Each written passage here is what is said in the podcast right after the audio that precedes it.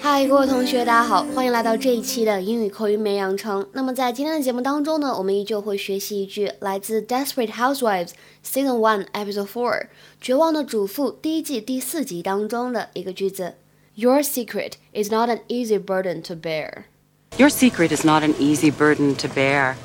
Your secret is not an easy burden to bear. 什么意思呢？你的秘密可不是一个容易承受的负担啊。或者我们说，这个人有一点威胁语气的说。你那秘密我可难保不说出去呀。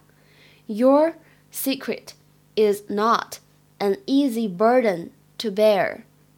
Your secret is not an easy burden to bear.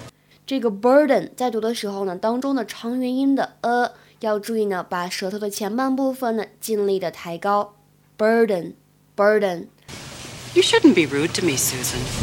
Your secret is not an easy burden to bear. That insurance company is putting Edie through hell, but still I've said nothing.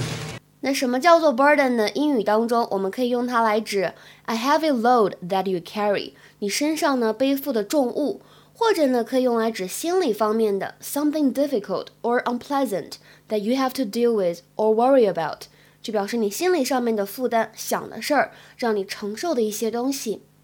我们来看一下下面这个例句。The little donkey struggled under its heavy burden. The little donkey struggled under its heavy burden. 小驴子呢不堪重负。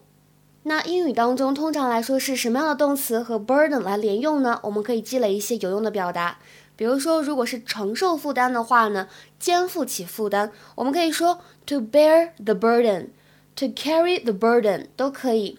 那如果是减轻负担的话呢，我们可以说 to ease the burden。或者呢，to reduce the burden，那分担重负呢，可以用 share 这样一个动词，to share the burden。我们来看一下下面这个例句：The main burden of caring for old people falls on the state。照顾老年人的主要责任落到了政府的肩上。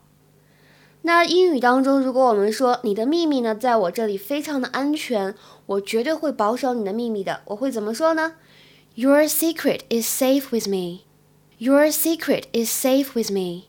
你的秘密和我待在一起很安全，对吧？这是非常字面的理解，所以就是我会保守你的秘密的。或者呢，我们可以直接说，This is just between you and me。This is just between you and me。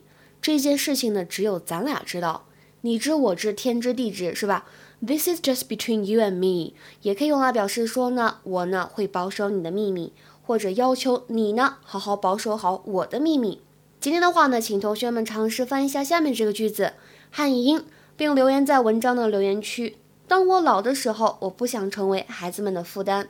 OK，期待各位同学的回复。我们下期节目再会。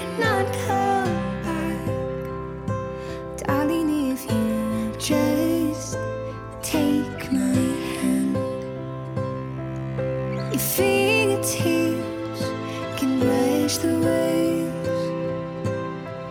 Feel the salt in the air.